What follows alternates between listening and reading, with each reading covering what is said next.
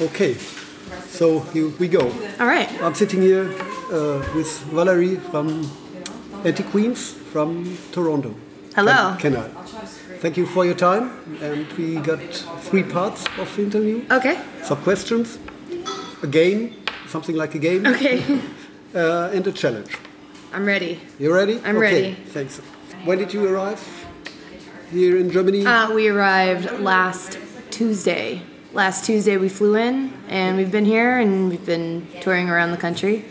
How many days? Uh, we have nine dates. We're on day six. We're almost at the end Oh, of it. okay. Very Nice. short tour, but we wanted to get in while we could. Yeah. Any off days? Uh, just one, uh, two days ago in Hamburg. Oh, Yeah. not, not the worst Yeah, place it was- to have an off day. Very cool. We uh, rode scooters around the city, and um, I went and saw the the church that was burned and bombed, and uh, they char- they're Mich- like Michel. yeah, uh, Nikolai, uh, Nicol, I think. It's called Michel. Mikkel. Oh, okay. Oh, okay, gotcha.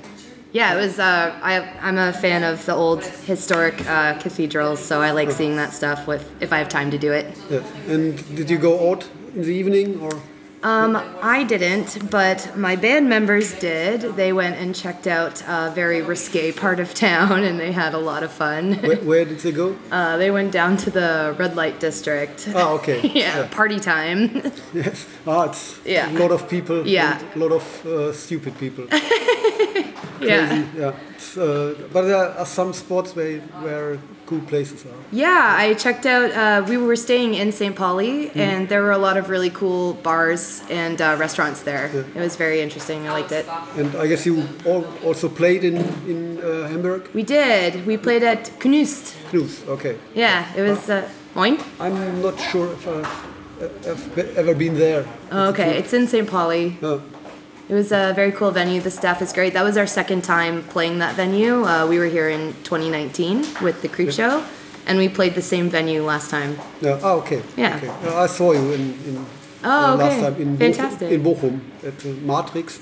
Yes, Bo- Bochum? Yeah. Bochum? Bochum. Bochum. Bochum. My hometown. Okay. Oh, okay, cool. it's a neighbor town just a few minutes away. Oh, okay. Right on. And uh, how did you came through the pandemic so far? Well, the pandemic was definitely tough. Uh, being a musician that relies on traveling and being around lots of people, it was very difficult to be stuck at home for two and a half years. But the Anti Queens, we just decided to write an album. So we wrote about 40 songs and we've narrowed it down to about 13 or 14 and we've recorded them and the, the album's almost done. We've got a few little finishing touches to put on when we get home. And then uh, we'll release it finally uh, early next year. Oh, okay. Yeah. What label? Uh, Stomp Records out of Oh, Montreal, again, Canada. yeah, Yeah, yeah, yeah, okay. same label as last time. What did you enjoy most here in, in Germany?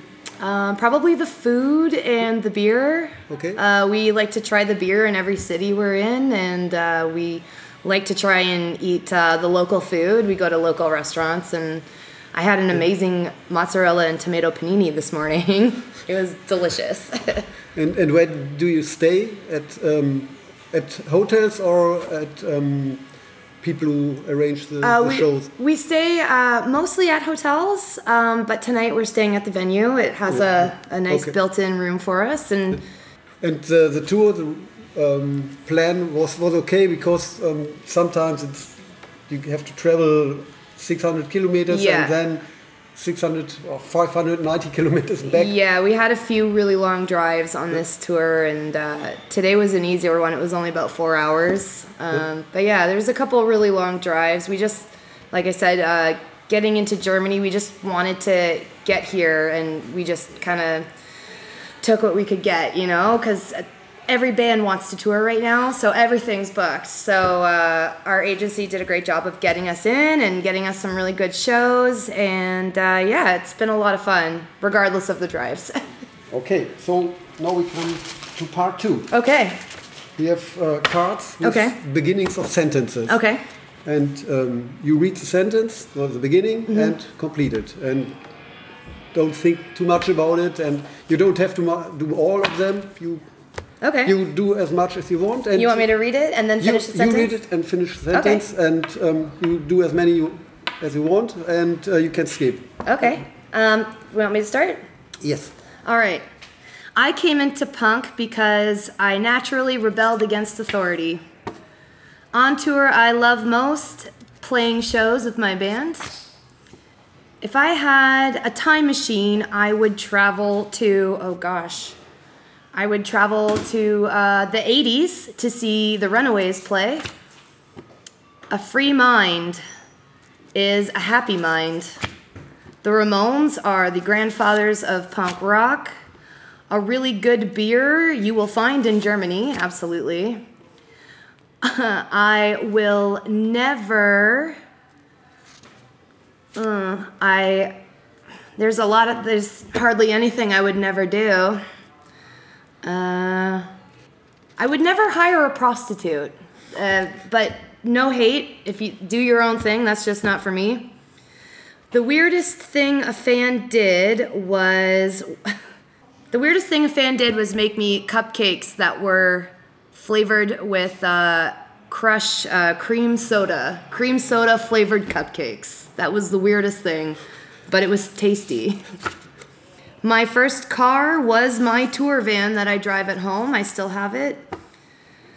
The worst thing that happened at a show was uh, I, we blew the power to the stage and we kept playing, but nobody could hear us. I would like to share this stage with Turbonegro. It is worth fighting for, playing music and keep doing it. When I am down, I play rock and roll. On tour, I hate the most not getting enough sleep. the worst place to wake up after a hangover is someone's apartment who you don't know. the last time I did something for the first time was in 2020 when I had to stay at home for three three years straight. If I could change one thing on the world, I would end the war in Ukraine. My eldest friend my eldest friend is Mindy Wingate in Ajax, Ontario. She lives in Calgary now. She's one of my oldest friends. When I take a bath, I listen to jazz. Acoustic punk is okay.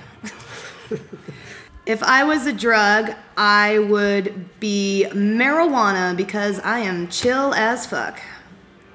Being in the studio is the best and the most fun.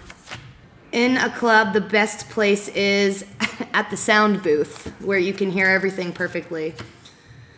My friends love when I uh, do my southern accent. it's it's really funny. my parents wanted me to become someone who was happy with their life, and so I did. The Clash, icons. In school, I rebelled. When I wake up, I pet my dog and I stretch. The name of my first band was Princess Riot. My friends hate when I sing really loud in the car when I'm drunk. when I am back home, I work at my job and I take my dogs for a walk and I hang out with my boyfriend and I play Pokemon Go. On tour, I'm a fucking badass. The first punk rock song I listened to was Ratfink by the Misfits. I believe in doing things for you and following your heart. Before there was the internet, there were. I'm trying to think back, it's a long time ago. Uh, there was playing outside and using your imagination. I hope my kids will. Well, I don't have any kids. But if I were to have kids, I hope they will be happy and follow their dreams. At my funeral, they will listen to The Misfits. Punk rock is everything. I get angry when people put my band's looks over our music. The most hated question in interv- interview is So, what's it like being in a girl band? oh, sorry, that's my next question. a cl- cliche about Germans is they always sound angry. At the age of 17, I wanted to be like Brody Dalle. The Offspring is a band I never got into, but I really like them now. Doing sports is something I have not done in a really, really long time. if I could be a kid again, I would have started playing guitar sooner. I'm still looking for the answer to the question that is, why am I here? If I would be a box champion, my ring walk and oh so if i was like a, a boxer Yeah. if i was a boxer or a wrestler uh, it would be um, bad reputation by joan jett smile is what men tell me to do a lot. You'll find me on the dance floor when too drunk to fuck by the dead kennedys is playing. The most underrated punk band is underrated. Can i just say us? Is the anti queens my favorite food is chicken. My hometown is Ajax, Ontario, and the best place to be there the lakefront.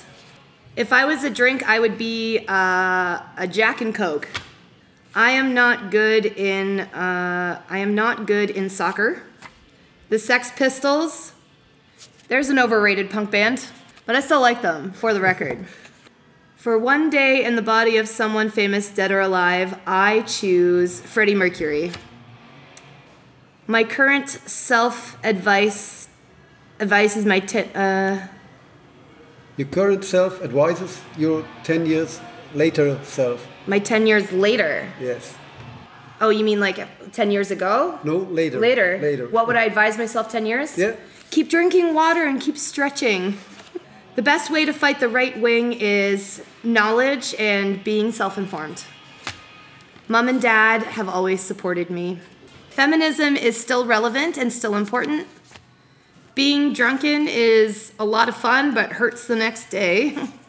My strength is my willpower. DIY or die. Okay, thank you. You're welcome. You- That was fun. You made it all. I did. Cool. You get me going. I like to talk. And so we go to part 3 Mm-hmm. and you saw the Ramones, and you said they are The grandfathers of punk rock. And I've got a project. It's called Ramoetry, okay. And I um, collect people reading the lyrics of the Ramones. Okay. And I would like you to be part of it. Okay, it's, cool. It's an internet page, Fantastic. and uh, I've I think 106, seven recordings from bands from all over the world. Okay. And here are 30 lyrics, and you can choose one, and then you read it. Pet Sematary. You are in good company. Oh, okay. Fantastic. This is Valerie Knox from the Anti Queens, and I'm going to read Pet Sematary by the Ramones. Under the arc of a weather stained boards, ancient goblins and warlords come out of the ground, not making a sound. The smell of death is all around. And the night when the cold wind blows, no one cares, nobody knows. I don't want to be buried in a pet cemetery. I don't want to live my life again. I don't want to be buried in a pet cemetery. Don't want to live my life again. Follow Victor to the sacred place. This ain't a dream. I can't escape. Molars and fangs, the clicking of bones, spirits moaning among the tombstones.